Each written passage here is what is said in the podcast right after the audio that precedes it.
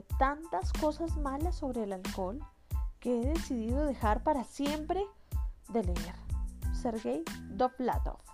Buenos días, buenas tardes y buenas noches a quienes hoy disfrutan de la música de una manera diferente. Yo soy Lala Violeta y los estaré acompañando todas las semanas para hablar acerca de la música clásica y verla de una forma diferente. Como siempre, mil y mil y mil gracias por todos los mensajes que recibo cada semana, por darme datos curiosos, por hacerme comentarios, por absolutamente todo. Muchas gracias, personalmente contesto todo eh, y los invito a que sigan participando, escribiendo activamente, regalándome datos curiosos, eh, datos que no tengo, eh, rectificando cosas.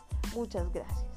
Ahora, si se perdieron algún detalle o quieren repetir este o los audios anteriores, recuerden que pueden encontrar estos podcasts en las plataformas de Spotify, Google Podcast, Radio Public, Pocket Casts, Breaker, Overcast y Anchor.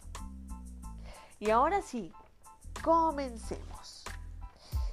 Y continuamos con Rusia, este bello y enorme, gigante país con una historia igual de gigante y enorme al país. Y finalizamos el romanticismo. Recordemos que el romanticismo duró 70 años, eh, pero eh, con carnecita, con sustancia, y fueron de 1850 a 1920. En el podcast pasado hablamos de cinco manes que yo les había hecho que eran como un parchecito ahí eh, de nacionalistas muy escogidos, no entraron todos, y que eran el grupo de los cinco, porque eran cinco. O sea, esa, fue la única razón del nombre. Pero ellos autonominaron así. El grupo de los cinco eran Mili Balakiriev, César Kuy, Modesto Mussorgsky, Alexander Borodin y Nikolai Rimsky-Korsakov. Cada uno vimos sus cualidades, vimos grandes obras de ellos y bueno, al terminar este movimiento grande empezó una generación que se llama la generación intermedia. Aquí termina el nacionalismo, empieza esta transición del desarrollo musical a nivel mundial realmente. Eh, así que seguido el grupo de los cinco, siguió un grupo de compositores, alumnos de cuatro de estos cinco, es decir, alumnos, eh, los alumnos de Korsakov de Rimsky-Korsakov salieron de ese parche porque, eh, digamos, entraron después del nacimiento del movimiento nacionalista y antes del nacimiento de los nuevos compositores modernos rusos. Entonces quedaron ahí como en la mitad, entonces como que no cuajaron en ese grupo, pero de los otros cuatro sí eran sus alumnos. ¿Quiénes eran ellos? Ahora, ahorita vamos a hablar de los rusos, pero vamos a empezar a hablar de cada país, ahora vamos a empezar como una serie de cada país de esta generación intermedia, de inclusive lo que pasó aquí en Latinoamérica y aquí en Sudamérica.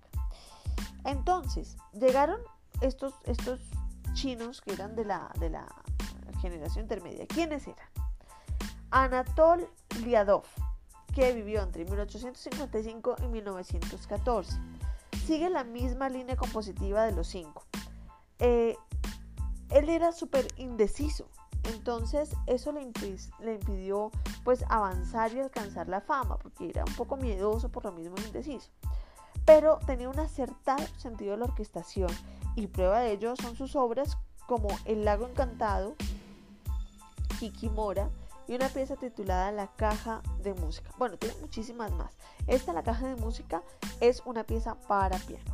En 1878 fue profesor del Conservatorio de San Petersburgo y Prokofiev, que es un súper, hiper, mega compositor del cual hablaremos después, fue uno de sus alumnos. Eh, bueno, otro de ellos fue Mijael eh, Ivanov, que vivió entre 1859 y 1935 Estudió en el Conservatorio de San Petersburgo y entre 1875 y 1882 fue director de la ópera y además profesor del Conservatorio de Moscú. Ellos o estaban en el Conservatorio de Moscú o en el de San Petersburgo. Eso no, no había nada más para estudiar en ese momento, pero entonces ahí se desarrolla en esos dos conservatorios todo acerca de la música, tanto nacionalista como la música actual, en cuanto a Rusia se refiere. Ahora, en 1893 fue director del Conservatorio de Moscú y después, y, eso fue después de la Revolución Comunista. Bueno, sus obras compuestas fueron en el estilo de Rimsky-Korsakov y pues, por supuesto incluyen óperas, música de cámara, piezas orquestales. Su nombre sobrevive hoy en día gracias a escenas caucasianas que fue escrita en 1895. Si no fuera por esa obra, hoy en día nadie tendría idea de que este man existía. Así que les recomiendo que oigan un pedazo de esa obra. Otro era Anton Arensky, que vivió entre 1861 y 1806. De 1882 y 1885 fue profesor de armonía y contrapunto del Conservatorio de Moscú. Lo sucedió Balakirev. Y de 1895 a 1901 fue director de la Capilla Imperial de San Petersburgo. Su más famosa composición es una obra para dos pianos. Si no, también sería un poco, un poco extraño como, como anteriormente. Bueno, después sigue Alexander Glasunov. A mí me fascina Alexander Glasunov. Él vivió entre 1865 y 1936. Sus obras aún perduran y ahorita hay como una revolución de querer retomar esa música de ese periodo y de estos rusos. El más prolífico del grupo, el que más eh, le, funcionaron sus obras y aún eh, existen. Bueno, su primera sinfonía fue ejecutada por Balakirev cuando Glasunov tenía 16 años. Empezó muy joven, era de estos genios que componía fácilmente. Pocos años después conoció a Liszt, ¿se acuerdan que ya hemos hablado de él? Y oyó la música de Wagner, de Richard Wagner, al cual amo y adoro. Fue profesor del Conservatorio de San Petersburgo en 1899 y en 1905 ya fue director de este conservatorio hasta que salió de Rusia en 1928. Dmitri Sostakovich, que es uno de los más, más, super más top compositores de Rusia, fue uno de sus alumnos, de sus alumnos más importantes además. Y en 1929 visitó eh, Glasnow, por supuesto, Estados Unidos y después París, en donde ya vivió ahí hasta el último día de su vida. Ya murió en París. ¿Qué composiciones tuvo? Bueno, varias, pero vamos a referirnos a nueve sinfonías, dos conciertos para piano, un concierto para violín de esos que solo tocan los virtuosos, un concierto para saxofón. Esto es lo que más me ha impresionado eh, del podcast desde que empezamos hasta hoy. No habíamos tenido compositores de saxofón importantísimos. Glasunov escribió ese concierto para saxofón, el cual no es solo complejísimo para el saxofón, sino para el piano acompañante cuando se hace la reducción de orquesta. ¿Qué pasa? Que a veces las obras están escritas para orquesta sinfónica, pero no siempre se pueden tocar con orquesta sinfónica por costos, por logística, por desplazamientos, bueno, por N mil cosas. Entonces, esos conciertos que son para instrumento y orquesta sinfónica se pueden hacer para instrumento y piano y el piano lo que hace es como un resumen de sonidos en piano en donde toca todo lo de la orquesta flautas, violas, violines, fagotes, clarinetes, contrabajos y todo suena en el piano sí acompañando al instrumento solista. Esta obra la tocó Philippe Portejoa aquí en Colombia en el 2000, 2014 eh, o 13 si no estoy mal. Eh, y, es una obra maestra. Bueno, les recomiendo que la oigan. Concierto para saxofón de La Y también escribió mucha música de cámara en donde él además juega con las voces medias de una manera increíble, es decir, con segundo violín viola, por ejemplo, en, en, eh, en cuanto a la música de cámara de cuerdas, de una manera increíble. Entonces, para que también oigan eso. Su música mezclaba tanto el nacionalismo virtuoso como el lirismo, lo que representó un puente de reconciliación entre la música rusa y la música europea, porque acuérdense que por eso es que los cinco no querían mucho Tchaikovsky, porque él era un poco más purista, más, más eh, se iba hacia, hacia como se escribía normalmente, según los cinco, que ya vimos que no trascendieron completamente, eh, por lo menos sus alumnos no, su, herencia no trascendió tanto, pero eh, Glasunov intentó fue como, de verdad, como bueno, estos elementos funcionan, son excelentes, pues tomémoslos en esta música. Siguiente compositor, Vasily Kalinikov. Bueno, 1866 a 1901.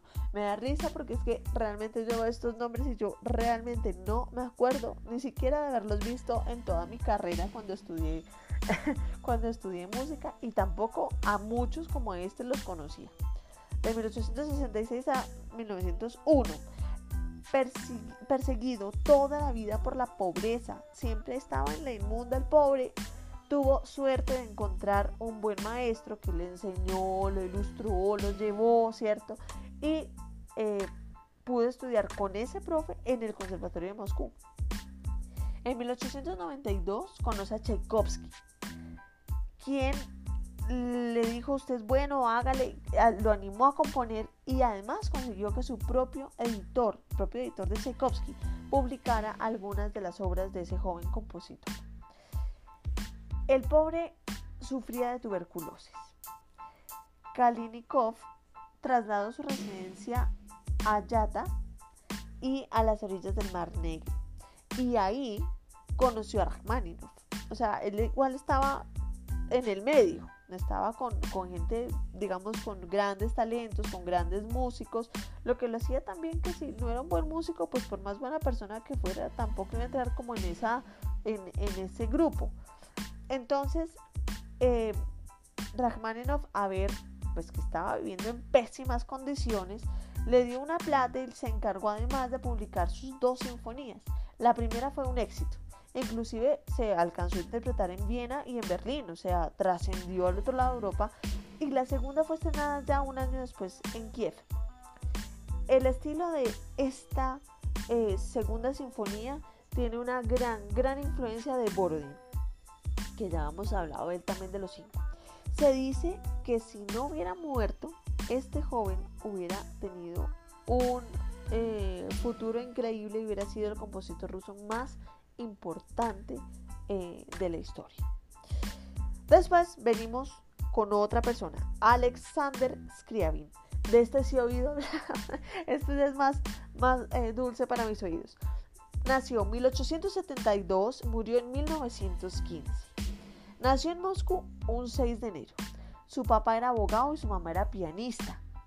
Scriabin era un niño prodigio y era compañero de clase de Rachmaninoff y los dos recibían clases al tiempo en instrucción de Zverev. En 1888 y hasta 1892 sus maestros fueron Taneyev y Arensky de 1898 a 1903, enseñó piano en el Conservatorio de Moscú, pero se cansó y se fue a vivir a Suiza. En 1905 y hasta 1906, un año, estuvo de gira por Estados Unidos en donde su música fue escuchada por el director Sergi Koussevitzky, quien se convirtió en el defensor de su obra porque era muy buena. Y en 1908 Scriabin cayó bajo la influencia de la teosofía y el misticismo. Veía ya su música como el supremo misterio extático. Y eso es lo que refleja su cuarta sinfonía, que se llama Poema Éxtasis, la cual les recomiendo que oigan. Chopin y Liszt influyeron mucho en sus primeras composiciones. Recordemos que él era pianista, compañero de Rachmaninoff, otro super pianista, al cual hablaremos después. Y Em, en su estudio de Do sostenido, es, eh, es una obra de Do sostenido mayor que es interpretada por los grandes pianistas. Y digo grandes pianistas porque no cualquiera que toque piano la puede hacer gracias a su virtuosismo. Es una obra súper compleja. Eh, y Scriabin se destacó por escribir cosas no fáciles, es decir, cosas con complejidad técnica. Por eso es que incluyeron muchísimo Chopin y Liszt en sus primeras composiciones, porque pues eran eh, fueron compositores especialistas en componer para piano. Ya sabemos que ellos se dedicaron a hacerle también mucho repertorio al piano. Y en los últimos años eh, ha habido un gran interés también por la música de Scriabin. Tal vez por eso es más conocido, más reconocido por nuestros oídos y sus obras también. Les recomiendo que las busquen.